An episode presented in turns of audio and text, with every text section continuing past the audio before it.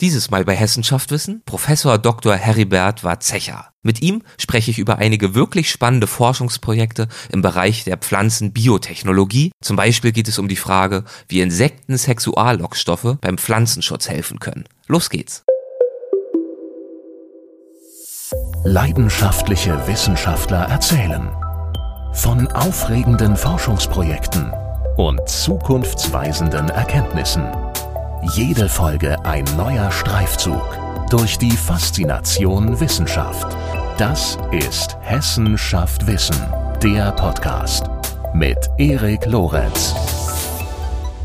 Dieses Mal ist mein Gast Professor Dr. Heribert Warzecher. Er hat Pharmazie an der Universität Mainz studiert und dort in pharmazeutischer Biologie promoviert.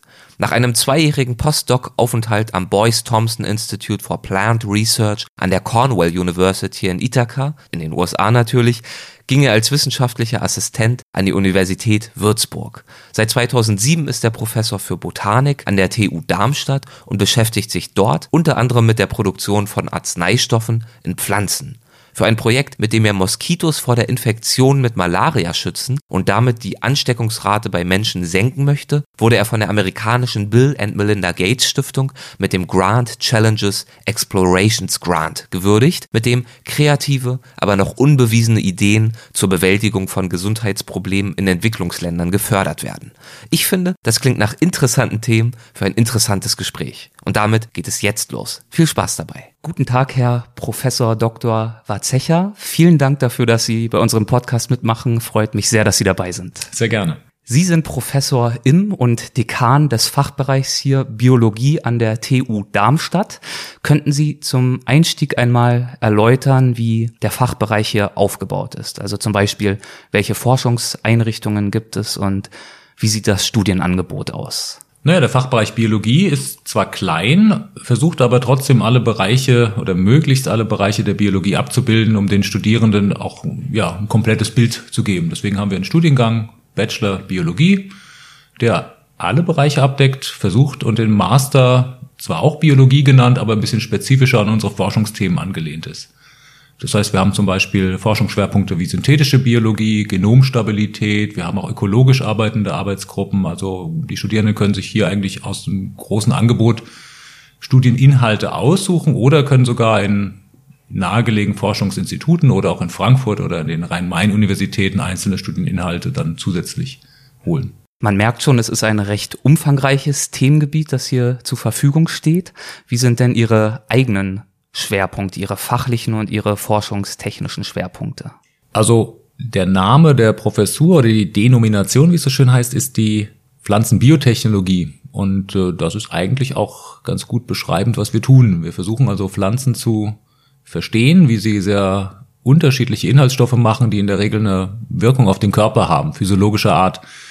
Man weiß, dass man Arzneipflanzen seit vielen, seit eigentlich Menschengedenken nutzt und die Wirkung beruht in der Regel auf kleinen Substanzen, die die Pflanzen herstellen können, die wir nutzen. Und das zu verstehen ist eine unserer Forschungsziele, wie die Pflanze das tut, aus Sonnenlicht und ein bisschen CO2 eigentlich recht komplexe Chemie zu machen. Und das andere ist, und das ist eher so der synthetisch-biologische Ansatz, wie kann ich Pflanzen dazu bringen, etwas Neues zu produzieren oder bestimmte Inhaltsstoffe in größeren Mengen man kann sich zum Beispiel vorstellen, dass es Arzneipflanzen gibt, die im tropischen Regenwald wachsen, die sehr selten sind, schlecht wachsen, die nur geringe Mengen machen und da wäre das Ziel, einfachere Produktionsmethoden zu haben. Da gibt es ganz viele Beispiele, zum Beispiel Artemisinin, das gegen Malaria hilft. Das kann man auch biotechnologisch herstellen. Sowas auf andere Substanzen mit wichtigen pharmakologischen Eigenschaften zu übertragen, das wäre unser Forschungsziel. Ein Begriff, der mir im Zusammenhang mit Ihrer Arbeit immer wieder über den Weg gelaufen ist, ist das Metabolic Engineering. Hat das etwas mit dem zu tun, was Sie gerade schon ausgeführt haben, oder ist das nochmal ein eigenes Gebiet? Nein, das ist eigentlich im Prinzip so, so, schwierig abzugrenzen. Ja, es ist ein Teil dessen, was ich gerade beschrieben habe. Das bedeutet im Prinzip, das kann man auf alle Organismen äh, ja, ausweiten, dass der Metabolismus eines gewissen Organismus so hingehend geändert wird, dass er etwas, was wir benötigen, besser tun kann. Das haben vielleicht äh, Brauer schon lange getan, indem sie die Bierhefe oder für bestimmte Brauprozesse optimiert haben, einfach durch Selektion. Das kann man heute mit gentechnischen, biotechnologischen Methoden machen. Ja. Oder man versucht es. Man ist noch weit davon entfernt, das perfektioniert zu haben, aber ja, das wäre das Engineering da dran. Was interessiert oder fasziniert Sie persönlich an diesen Themen, die Sie jetzt schon mal so grob umrissen haben? Hängt so ein bisschen mit meiner, mit meiner Historie zusammen. Ich bin vom Hause aus Pharmazeut, habe mich in pharmazeutischer Biologie oder mit pharmazeutischer Biologie beschäftigt und das ist ja traditionell das Arzneischatz der Natur, in der Regel Pflanzen, manchmal sogar tierischer Art.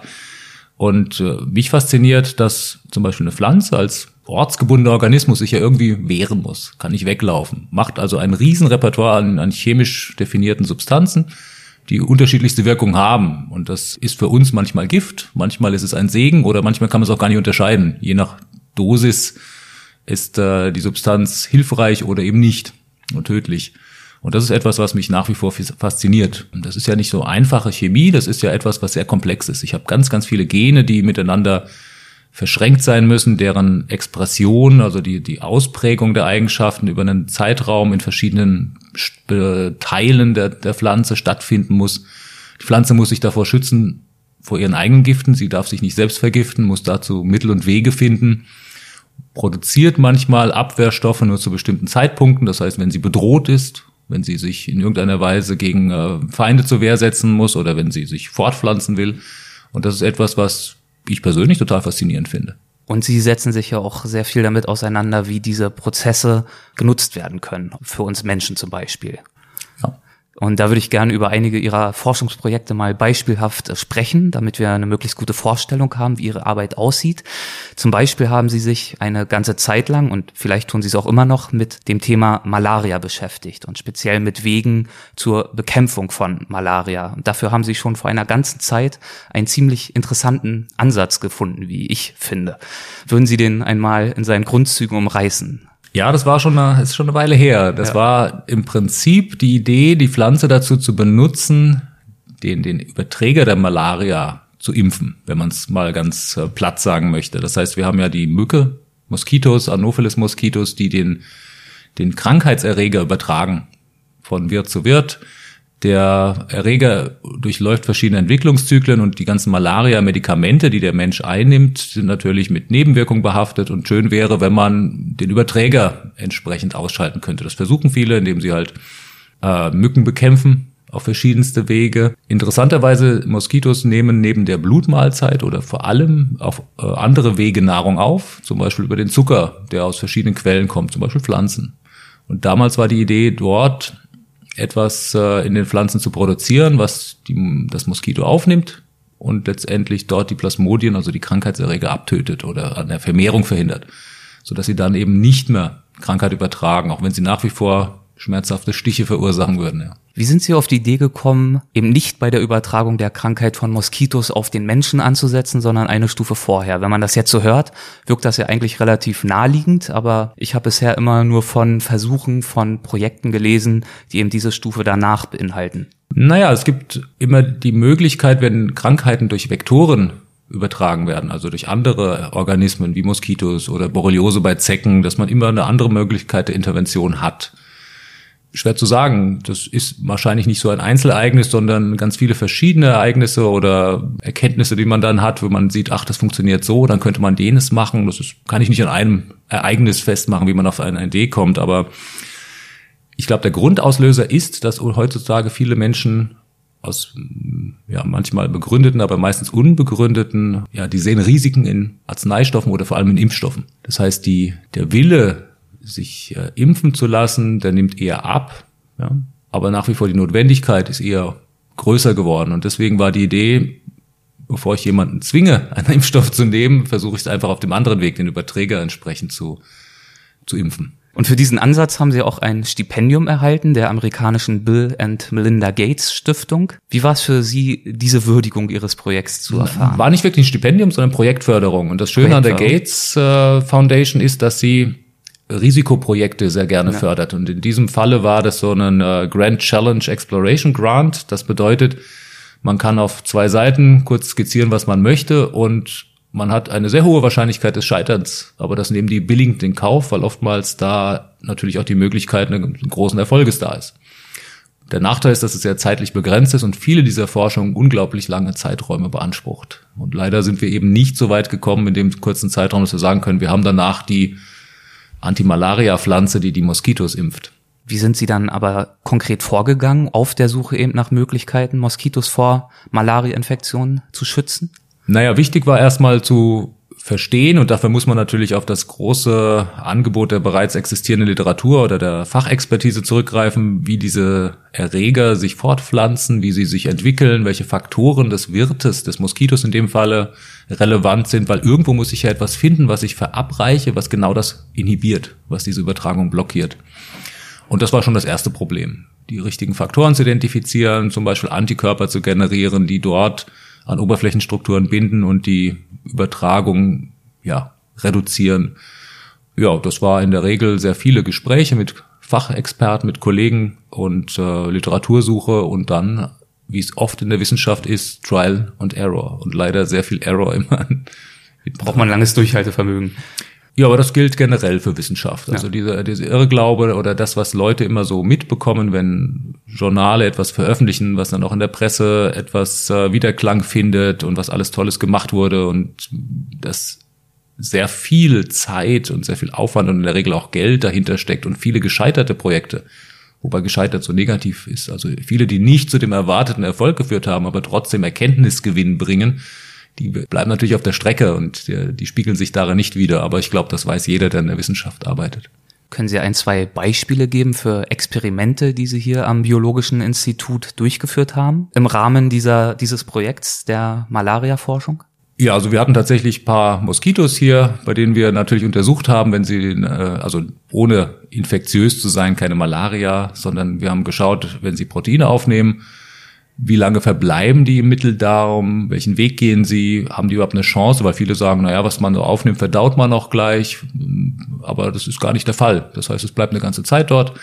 Wir hatten also tatsächlich die Möglichkeit nachzuvollziehen, wenn das Moskito eben auf einer Zuckerlösung sich oder von einer Zuckerlösung ernährt, wenn da Proteine drin sind, die bleiben auch eine Weile im Mitteldarm und können dort eben aktiv sein. Wir haben verschiedene Pflanzen ähm, hergenommen, um solche Proteine zu produzieren, um Antigene, Antikörper zu erzeugen.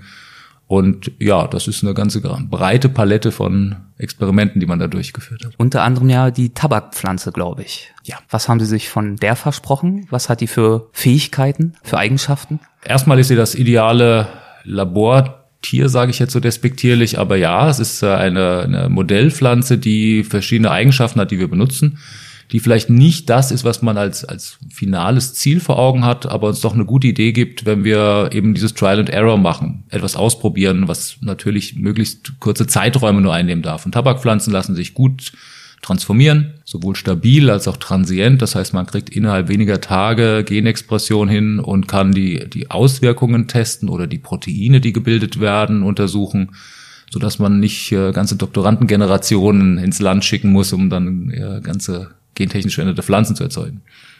Und im Gegensatz zu Rizinus, was wir am Anfang als, als Wirtspflanze uns gedacht haben, war Tabak einfach das schnelle, einfache äh, System für uns. Ist es nach wie vor in verschiedenen Aspekten. Sie haben schon angedeutet, dass es zu dem ganz großen Durchbruch da noch nicht gekommen ist. Zu welchen Erkenntnissen sind Sie gekommen? Oh, das ist eine gute Frage. Die größte Erkenntnis ist, dass das Geld und die Zeit in der Regel immer der limitierende Faktor von solchen Projekten sind. Dass verschiedene Proteine, die vielleicht als Kandidaten gehandelt wurden, dort solchen inhibitorischen, äh, solche inhibitorische Wirkung zu haben, eben nicht funktionieren ja, das ist eigentlich die Haupterkenntnis. Die Grundidee haben Sie nach meinem Verständnis in den folgenden Jahren ja dann sogar noch weiterentwickelt. Sie haben sich mit der Frage beschäftigt, ob blutsaugende Insekten als Überträger von Impfstoffen oder auch äh, Medikamenten dienen könnten. Also gewissermaßen äh, Mücken als fliegende Doktoren wurde es mal irgendwo genau, genannt. Oder das ist aber das ist aber etwas, was wir eben versuchen im Studium den Leuten nahezubringen, auch ein paar andere Ideen mal nachzuvollziehen oder nachzuverfolgen das war kein Forschungsprojekt, das war tatsächlich ein, ein Studienprojekt, in dem Studierende relativ früher Semester eine Aufgabe bekommen haben, in denen sie sich in interdisziplinären Teams damit auseinandersetzen müssen. Das heißt, sie sollten sich überlegen, was kann ich denn tun? Wie kann ich ein Moskito, eine Zecke, ein welches saugende Insekt auch immer, also blutsaugende Insekt ich da hernehmen kann, weil die ja irgendwo auch immer was abgeben, Speichel. Man kann tatsächlich theoretisieren, ob das praktisch durchführbar ist, müsste man testen dass man so etwas tut. Und das bringt den Studierenden natürlich die Möglichkeit, sich erstmal technisch mit der Sache auseinanderzusetzen. Wie geht sowas? Kann ich das Sind die Effekte vielleicht äh, vorhersagbar, die ich damit habe? Dann ist die, natürlich die Frage, wenn man das Szenario so wählt, dass man sagt, ich habe ein Land, da ist eine Endemie, Pandemie vielleicht sogar. Ähm, wie viel brauche ich denn von den Insekten? Kann ich die überhaupt so freilassen? Das sind ja gentechnisch veränderte Organismen, hat also ganz viele Aspekte, die auch vor Augen führen, wie ich Wissenschaft eigentlich betreibe. Die ist jedenfalls nicht nur im Labor, sondern steht ja in einem gesellschaftlichen Kontext auch moralische Fragen, nicht wahr? Darf man Menschen impfen ohne ihr ausdrückliches Einverständnis? Absolut. Es gibt ähm, natürlich auch Regularien, die nicht weltweit einheitlich sind. Jedes Land hat da vielleicht andere. Es gibt Länder, die haben tatsächlich Impfpflicht für bestimmte Erkrankungen, andere eben nicht. Und deswegen hatten wir das in einem interdisziplinären Kontext gemacht mit äh, Studierenden aus, dem, aus den Politikwissenschaften, aus der Soziologie, die genau solche Fragen geklärt haben. Wer, wer bestimmt das? Wer hat das Mandat zu sagen, da ist eine Bedrohung durch eine Krankheit, jetzt darf ich oder muss ich Maßnahmen ergreifen, die über das äh, hinausgehen. Und das fand ich oder finden wir extrem wichtig, dass man eben nicht in der Biologie, in so einer Blase, in so einem Elfenbeinturm studiert, sondern dass man auch in dem Kontext der Gesellschaft sich bewegt. Und gerade bei Gentechnik und noch mehr bei gentechnisch veränderten Pflanzen ist das extrem wichtig. Oder bei ja, Freisetzung von Organismen, wie es ja bei den Moskitos der Fall wäre. Führen Sie solche interdisziplinären Projekte des Öfteren durch mit Ihren Studierenden? Ja, regelmäßig. Gibt es da noch ein anderes Beispiel, was Sie erzählen könnten? Ja, jetzt für die Biologie, ja, wir führen das an der ganzen Universität durch mit unterschiedlichsten Partnern, unterschiedlichen Disziplinen, wo immer der Versuch ist, Natur, Ingenieurwissenschaften und Geistes- und Sozialwissenschaften irgendwie zusammen an einen Tisch zu bringen. Und ähm, da gibt es jetzt aus unserem Bereich, hatten wir mal ein Projekt, wo wir den Studierenden den Auftrag gegeben haben, zu eruieren, wie man aus Müll Nahrung machen kann. Das heißt, etwas, was als Abfallprodukt ist, man sagt so schön valorisieren, also wertsteigernd umzuwandeln mit biologischen Mitteln, also nicht einfach verbrennen oder als Dünger, als Kompast verwenden, sondern ja, biotechnologisch umwandeln, dass zum Beispiel Futterstoffe daraus kommen können oder direkt Nahrungsmittel. Und das war sehr spannend. Da kam eine Ziege raus, die sollte Styropor essen und damit irgendwie natürlich dann ihr Ge Gewicht vermehren. Es gab verschiedene Pilze, die auf äh, organischem Substrat, auf Kunststoff äh, wachsen können sollten. Klar, alles theoretisch, aber man setzt sich mit verschiedenen Aspekten zusammen. Was ist, was, was für eine Kultur erlaubt das überhaupt? Oder gibt es umgekehrt welche, die sagen, nee, das wollen wir nicht?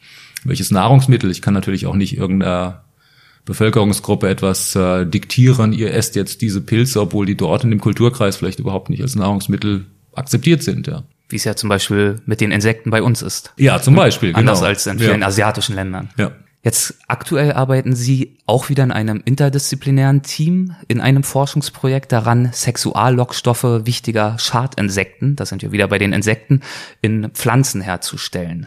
Sexuallockstoffe von Schadinsekten in Pflanzen herzustellen, um das nochmal zu wiederholen. Mit welchem Ziel tun Sie das? Also worin besteht das übergeordnete Ziel dieses Projekts? Ja, da kommen viele Bereiche zusammen, mit denen wir uns beschäftigen. Zum einen, dass Pflanzen sehr viele komplexe Chemikalien, wenn man so will, bilden können. Und ähm, dass wir Pflanzen dazu nutzen können, um vor Schadinsekten zu schützen. Und jetzt haben wir den Fall, dass zum Beispiel in dem Fall sind es Zitruspflanzen in Spanien, die sehr stark von Wollläusen heimgesucht werden, die großen Ernteschaden machen. Und man hat tatsächlich wenig Möglichkeiten, dem Herr zu werden. Das erste wären klassisch Insektizide zu spritzen, die in der Wirksamkeit beschränkt sind und zum zweiten natürlich auch in den Produkten wiederzufinden sind und die Diskussion um Pestizideinsatz, die kennt jeder. Man möchte das möglichst vermeiden. Und es gibt tatsächlich den Weg, in dem man Pheromone ausbringt, um dort sozusagen den Vermehrungserfolg der Insekten zu reduzieren oder der Wollläuse in dem Fall. Das heißt, normalerweise gibt's die Weibchen, die senden ein Signal aus, sodass die Männchen sie finden und dann entsprechend äh, möglichst viele Eier legen können. Wenn man dieses Signal ja, über die gesamte Fläche ausbreitet, also dieses Pheromon, diesen Sexuallockstoff, dann finden natürlich die Männchen ihre Weibchen nicht mehr und dementsprechend ist die Eiablage gehemmt. Das Problem ist, diese Sexualhormone sind relativ komplex chemisch. Sie kann man schwer synthetisieren, die sind also sehr teuer, wenn überhaupt äh, verfügbar.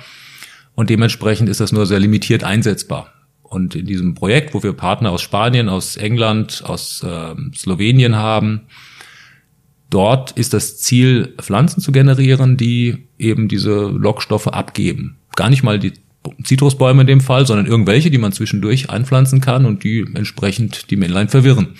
Und wie gehen Sie da konkret vor? Um zu Erkenntnissen zu gelangen. Ich glaube ja zum Beispiel, die Tabakpflanze spielt ja auch wieder eine Rolle in diesem In dem Projekt. Falle spielt sie eine Rolle. Ja, wir haben zwei verschiedene Pheromontypen. Das eine ist eben für die Wollläuse, der andere für die für Motten.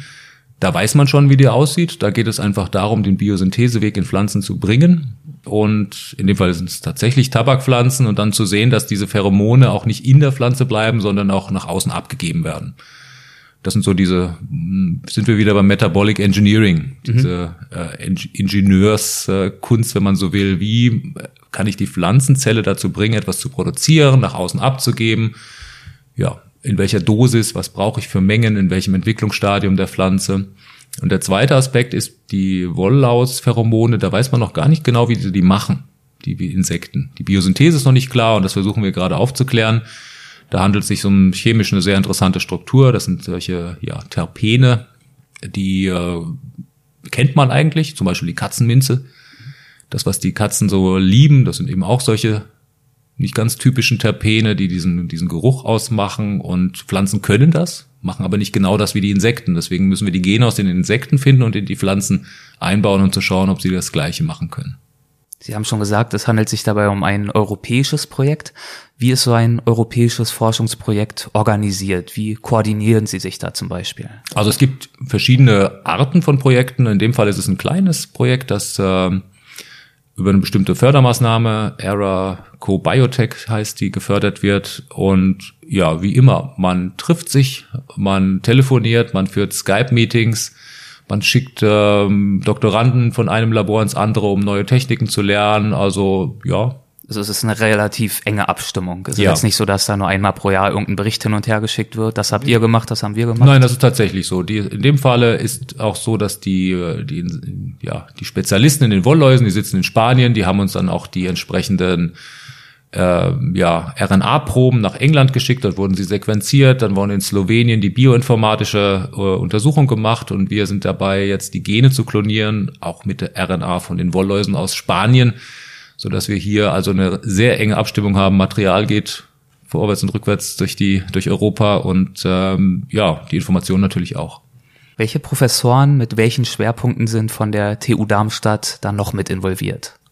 In dem Fall ist es äh, Alfred Nordmann. Das ist ein äh, ist Philosoph und da geht es vor allem darum und das ist auch vom Projektträger so gefordert, dass man sich im Laufe des Projekts oder vor Start eigentlich schon Gedanken macht, wie ist die Akzeptanz? Responsible Research Innovation heißt das.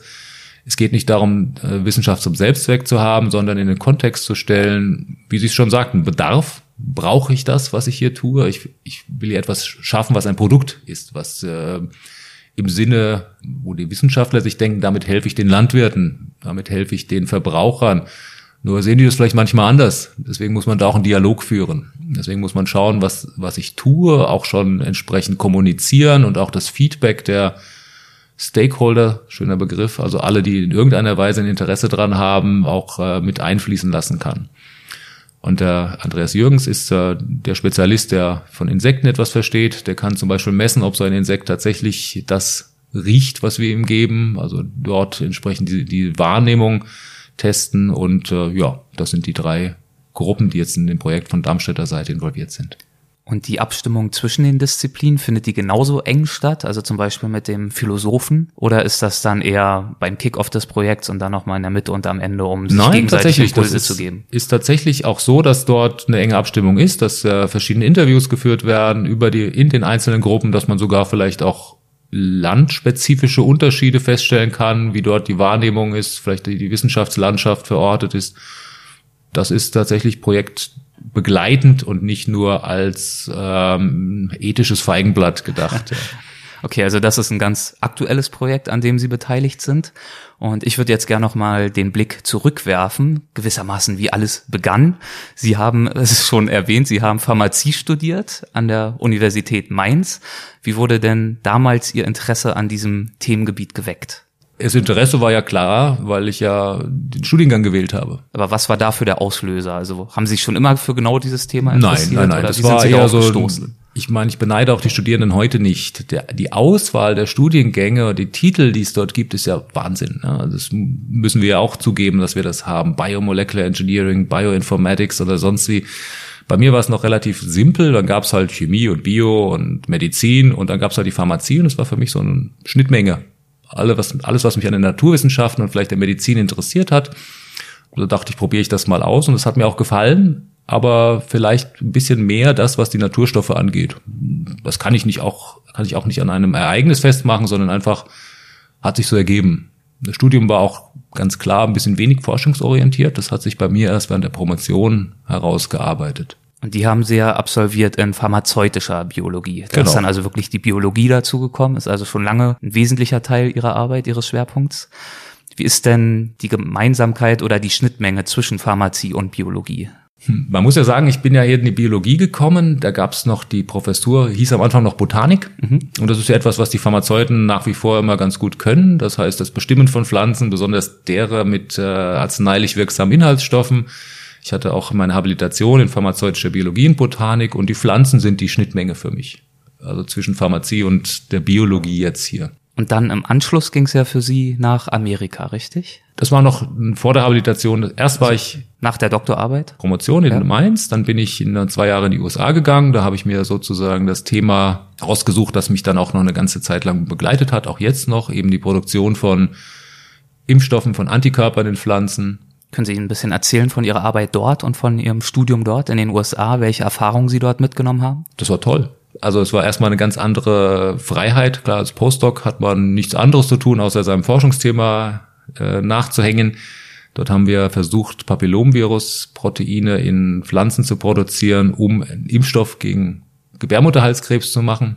Hat im Prinzip funktioniert. Zu der Zeit gab es den Impfstoff noch gar nicht, den es heute auf dem Markt gibt, der aber jetzt in äh, Hefezellen hergestellt wird. Und äh, dort habe ich mich zum ersten Mal mit diesem Thema beschäftigt. Dort habe ich sehr viele Kolleginnen und Kollegen kennengelernt, mit denen ich heute noch Kontakt habe, die ich immer mal wieder treffe auf der ganzen Welt, die in äh, verschiedenen Bereichen tätig sind. Und es war schon sehr bewusstseinserweiternd, ist jetzt vielleicht ein bisschen hochtrabend, aber es hat sehr viel Spaß gemacht und äh, hat mich auch sehr geprägt. Haben Sie Unterschiede festgestellt zur Arbeit an einer deutschen Uni?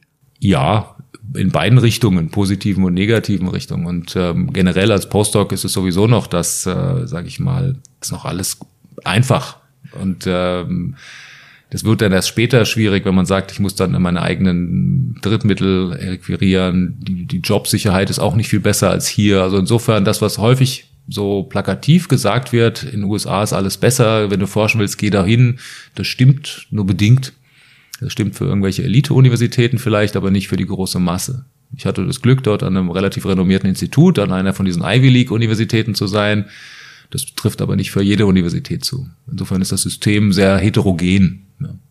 Nach Ihrer Rückkehr sind Sie dann an die Universität Würzburg gegangen, einige Zeit danach, und zwar als wissenschaftlicher Assistent. Können Sie ein Beispiel nennen, mit welchen Themen Sie sich dort beschäftigt haben? Also im Prinzip genau das, was ich aus USA mitgebracht habe. Das war auch der Grund, warum ich dort die Möglichkeit hatte, eben mich ein bisschen äh, zu entfalten weil der damalige oder der jetzt auch der Lehrstuhlinhaber gesagt hat, du bringst dein eigenes Thema mit, was ich sehr toll fand ich mal, ja, es ist auch Mut, den, den Mitarbeitern, den Assistenten zu sagen, ja, mach einfach. Und äh, ich habe dann zum Beispiel an einem Impfstoff gegen Borreliose gearbeitet, den wir in Pflanze produziert haben und äh, mich so mehr und mehr auch mit diesen kleinen Molekülen wieder beschäftigt. Ja. Und dann sind Sie also an die Technische Universität Darmstadt gewechselt. Zunächst, Sie haben es schon gesagt, als Professor für Botanik.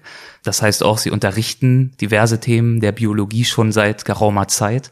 Lässt sich für Sie sagen, welche Themen aus Ihren Vorlesungen, welche Inhalte Ihre Studierenden für gewöhnlich ganz besonders spannend finden?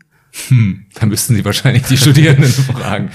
Naja, aber vielleicht sehen Sie es ja an den begeisterten Gesichtern, die, also die da entgegenblicken. Ja, die klassischen Botanikfächer unterrichte ich gar nicht. Also das ist eher Grundlagen, Zellbiologie im ersten Semester und dann später in den fortgeschrittenen Modulen. Dann kann man tatsächlich sehr forschungsangelehnte Sachen machen. Das heißt zum Beispiel Pflanzenbiotechnologie oder später auch äh, Sekundärmetabolismus und Metabolic Engineering sind tatsächlich Schwerpunkte. Und ähm, sagen wir es mal so, die Module sind nachgefragt, es kommen Leute, also nehme ich an, es ist nicht ganz schlecht. Sehr gut. Und gibt es da irgendwelche, zum Beispiel eine besondere Vorlesung, die Sie gerne geben, die Ihnen besonders am Herzen liegt? Bei uns ist die Lehre so aufgebaut, dass wir eigentlich Module haben, die alles umfassen. Das heißt, man hat eine Vorlesung, Seminare und Praktikum in so einem äh, Kontext. Mhm. Und insofern gerade die fortgeschrittenen Module finde ich beide spannend. Wir machen die Praktikumsarbeit auch ein bisschen danach äh, oder richten sie danach aus, was wir gerade im Labor machen, so dass es nicht komplett losgelöst von allem ist, so dass wir das auch wechselt haben. In einem Jahr machen wir ein anderes Projekt als im nächsten Jahr. Die Praktikumsarbeit, wie ist die organisiert? Die äh, Studierenden bekommen, also im Bachelor, erstmal so Methodenpraktikum, die lernen halt, welche Methoden ich anwende, um Pflanzen zu analysieren. Im Mastermodul bekommen sie eigentlich eine Forschungsfrage und äh, versuchen das dann entsprechend zu bearbeiten. Es ist also kein Kochbuch, das man einfach abarbeitet, sondern schon wie im richtigen Forscherleben eine Fragestellung, wo man dann versucht, sich da anzunähern und zu überlegen, welche Methoden sind probat, welche, welche kann ich anwenden, welche Aussagen kann ich daraus generieren oder wie muss ich mein Experiment dann modifizieren, um Probleme zu umgehen, um andere Aussagen zu bekommen. Was ist Ihr Anspruch an ein modernes, fundiertes Biologiestudium? Was möchten Sie da Ihren Studierenden ganz besonders gern vermitteln?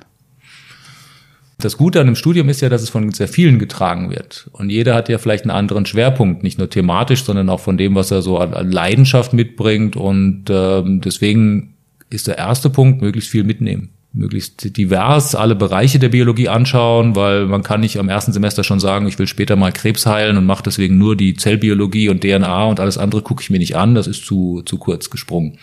Also insofern während des Studiums, wenn ich, wenn ich da war, dann alles mal auszuprobieren, in alle Bereiche reinzuschnuppern. Spezialisieren kann man sich später immer noch. Und das ist eigentlich die, die, der Grundtenor, den ich da mitgeteilt haben möchte, sozusagen. Welche Karrieremöglichkeiten bieten sich im Anschluss? Sie sind wahrscheinlich sehr vielfältig, aber vielleicht können Sie ein paar Beispiele geben, welche Berufe Ihre Studierenden für gewöhnlich ergreifen. Ja, das ist sehr, sehr heterogen. Es kommt natürlich auch auf den Abschluss an. Also nach wie vor ist es in den Naturwissenschaften, je nach, was ich denn tun möchte, immer noch hilfreich, eine Promotion anzuschließen. Gerade wenn es in Forschung geht, in Industrien, in höheren Positionen, dann ist der Regelabschluss eben nicht der Master oder Bachelor sogar, sondern eher die Promotion. Und dann ist es ja so, dass wir den, den, den Beruf der Biologe, die Biologin, den gibt's ja in der Form nicht, sondern man kommt in ganz vielen Bereichen an. Das heißt, ich kann in die Pharmaindustrie gehen. Es gibt äh, tatsächlich Mitarbeiterinnen oder ehemalige, die jetzt entsprechend dort in der Zulassung arbeiten, die solche Fragen bearbeiten. Man kann in die Forschung gehen und die ist sehr vielfältig. Das kann zum Beispiel Mikrobiologie sein. Jede Firma, die irgendwas, was Lebensmittelrelevantes herstellt, hat natürlich eine Mikrobiologie. Dann gibt's ähm, regulatorische Sachen. Ich kann in Ämter gehen. Gerade Leute, die sich mit der Ökologie sehr stark auseinandersetzen, können in den Bereichen tätig sein. Also es ist maximal vielfältig. Vielleicht noch vielfältiger, als wenn ich jetzt zum Beispiel ein Ingenieursstudium mache, wo ganz klar ist, ich bin Maschinenbauer, ich bin dann bei Audi und ähm, entwerfe Autos. Ist auch ein bisschen kurz gesprungen. sehr vereinfachend, aber bei der Biologie ist es natürlich ein sehr, sehr heterogenes Berufsfeld. Dann würde ich jetzt zum Abschluss des Gesprächs gern zu den Halbsätzen kommen. Das ist eine Kategorie, die haben wir in jeder Folge. Und die besteht darin, dass ich Ihnen einen kleinen Halbsatz vorgebe und Sie schauen, ob Ihnen dazu irgendwas in den Sinn kommt und wenn ja, was Ihnen dazu einfällt. Mhm. An der Wissenschaft und an der wissenschaftlichen Arbeit insgesamt begeistert mich. Dass sie so vielfältig ist und so wenig langweilig. Und die Langeweile hat sich für sie auch nach den Jahren immer noch an keiner Stelle Das ist ein Zustand, über den ich nicht klagen muss. Ne? Sehr schön. Zu meinen Vorbildern in der Biologie gehört? Darwin. Warum? Weil er genau das getan hat, nämlich nicht in Schubladen gedacht, sondern äh, Zusammenhänge erkannt und eingeordnet hat und Neues erkannt hat. Ja. Die Arbeit an der TU Darmstadt ist für mich toll, kann ich sagen. Es ist sehr kollegial. Ich genieße es hier mit vielen interessanten Menschen zusammenzuarbeiten, die auch sehr unterstützend sind. Passt. Als einen meiner bisher größten beruflichen Erfolge betrachte ich. Boah, da fällt mir jetzt nichts ein. Gibt es keinen Nobelpreis oder sonstige Sachen, die man nennen kann. Also Könnte ja auch was Emotionales sein, wo Sie sich besonders drüber gefreut haben vielleicht. Nö, ich freue mich eigentlich jeden Morgen zur Arbeit zu gehen und das ist eher so ein konstantes Freuen, denn jetzt an, an, an hochfestgemachtes. Ein Klischee über uns Biologen, das wahr ist, ist? Das wahr ist. Ich wüsste viele, die nicht wahr sind. Die Klischees, die es da gibt, ob es nun der, der Strickpulli und die Birkenstockschuhe sind. Okay, probieren wir es mal quasi mit dem Gegensatz. Kaum jemand weiß über uns Biologen, dass wir es gibt nicht den Biologen oder die Biologin. Es ist so heterogen. Wir sind ja auch nicht alle Biologen. Schauen Sie sich mal um. Wir haben das einen Fachbereich Biologie, aber da sind äh, Lebensmittelchemiker, wir haben Physiker, Informatiker, ich bin Pharmazeut. Das ist eigentlich sehr, sehr vielfältig. Deswegen ist das Bild der oder die Biologin, boah, wüsste ich gar nicht. Klar kann man Klischees und Cartoons zeichnen, dann findet man wahrscheinlich genauso wie den, den, den typischen Lehrertyp, den es ja auch nicht mehr gibt. Die Frage haben Sie zum Teil schon beantwortet. Ich stelle sie trotzdem nochmal. Meinen Studierenden gebe ich häufig den Rat. Das Hirn einschalten. das stimmt tatsächlich. Das gebe ich Ihnen wirklich, weil manchmal erwarten sie, dass sie etwas vorgekaut bekommen, dass sie äh, gesagt bekommen, was sie tun müssen. Zum gewissen Grade ja, aber Studium ist auch Selbstlernen und äh, dafür muss man richtige Fragen stellen. Dafür muss man erstmal nachdenken. Und das versuche ich den Leuten mitzugeben. Wenn ich eine Finanzierung für ein Jahr erhalten würde, mit der absoluten Freiheit, an irgendwas zu arbeiten, was auch immer, was ich spannend finde oder wichtig finde, dann würde ich? Dann würde ich was Neues lernen wollen. Das ist ja das Tolle, was so ein Sabbatical bringt, weil man so im Alltagsbetrieb erstmal nicht wirklich äh, Zeit hat, sich mit den Sachen intensiv zu beschäftigen. Ich würde gerne viel mehr über diese bioinformatischen Methoden lernen, um zu verstehen, was ich damit anderes machen kann. Was fasziniert Sie daran? Naja, wir haben ja eine Riesenmenge an, an Informationen. Wir wissen, kennen Genome. Wir haben ja irgendwann mal um 2000 rum behauptet, das humane Genom, wenn wir das haben, dann haben wir alles verstanden, aber es ist bei weitem nicht so. Das heißt, die ganze Komplexität ist eigentlich noch viel größer geworden. Und äh, um aus diesem ganzen Sequenzwust etwas heraus zu extrahieren, was Sinn gibt, muss man natürlich sehr viel Computerwissen haben oder auch äh, Methoden anwenden können neben den technischen Voraussetzungen. Und das interessiert mich. Das wäre für mich sozusagen das Weiterlernen, um dann auch wieder Ideen zu entwickeln. Natürlich kann man jetzt Forschungsprojekte machen. Man könnte beschreiben, was man jetzt aktuell macht und wie man das fortführen würde. Aber das wäre so, ein, so eine grundsätzliche Frage. Was Neues lernen. Und die letzte Frage. Für die Zukunft sehe ich die spannendsten Forschungs- und oder Tätigkeitsfelder in der Biologie, beziehungsweise vielleicht auch konkret in der Pflanzenbiotechnologie in hm, also klar ist Genomediting etwas ganz Spannendes derzeit. Ich finde es nach wie vor das Spannungsfeld zwischen äh, Gesellschaft und den neuen Methoden sehr wichtig. Und das ist etwas, was sich alle Biologen oder dem sich alle Biologen stellen müssten. Neue Viel Methoden, mehr. also Gentechnologie vor Genau, zum Beispiel das Genomediting, CRISPR-Cas als Schlagwort, was in der Presse sehr breit diskutiert wird, was sehr große Ablehnung erfährt, wie Biotechnologie generell oder Gentechnik. Und das ist nach wie vor die größte Herausforderung, die wir haben. Wie denken Sie über diese grundsätzliche oder tendenzielle Ablehnung?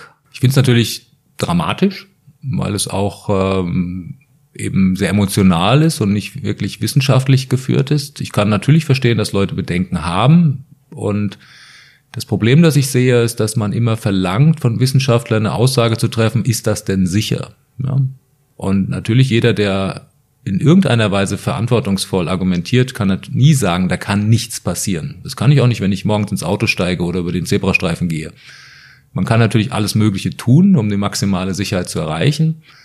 Zum Beispiel bei den Pflanzen ist es der Unterschied, ob ich etwas traditionell gezüchtet habe oder gentechnisch äh, gezüchtet habe, ist rein rechtlicher. Hat nichts mit dem Risiko zu tun. Das Risiko ist bei beiden gleich, mit irgendwas, eine Veränderung, etwas zu schaffen, was jetzt nicht vorteilhaft ist eine Kartoffel, die jetzt Giftstoffe enthält. Hat nichts mit Gentechnik zu tun, sondern einfach nur mit der Wahrnehmung dessen und der Regulierung. Und das ist etwas, was meines Erachtens ein großes Problem darstellt. Wo sehen Sie auf der anderen Seite die größten Chancen in Gentechnologie im weitesten Sinne? Die Chancen sind nach wie vor einmal die wissenschaftliche Erkenntnis, das Verstehen, warum etwas wie funktioniert. Und das Zweite ist, dass ich etwas sehr gezielt und in einem kürzeren Zeitraum so verändern kann, dass es mir einen Vorteil bringt. Und wie man es drehen und wenden will, wir laufen in viele Probleme, ob es energietechnisch, Nahrungsmittel jeglicher Art ist. Und wir müssten eigentlich jede Methode nehmen, die in irgendeiner Weise einen Vorteil bringt, um da mitzuhalten. Und politisch ist es natürlich genauso schwierig, etwas zu verändern, aber zumindest die Technologie, die wir zur Verfügung haben, die sollten wir nutzen. Das heißt, es wird auch in Zukunft spannend bleiben in Ihrem Tätigkeitsfeld, in Ihrem Forschungsgebiet im weitesten Sinne und in denen Ihrer Kollegen. Davon gehe ich aus. Wunderbar. Ich danke Ihnen herzlich für das Gespräch. War sehr interessant. Vielen, vielen Dank. Sehr gerne. Hessen schafft Wissen, der Podcast.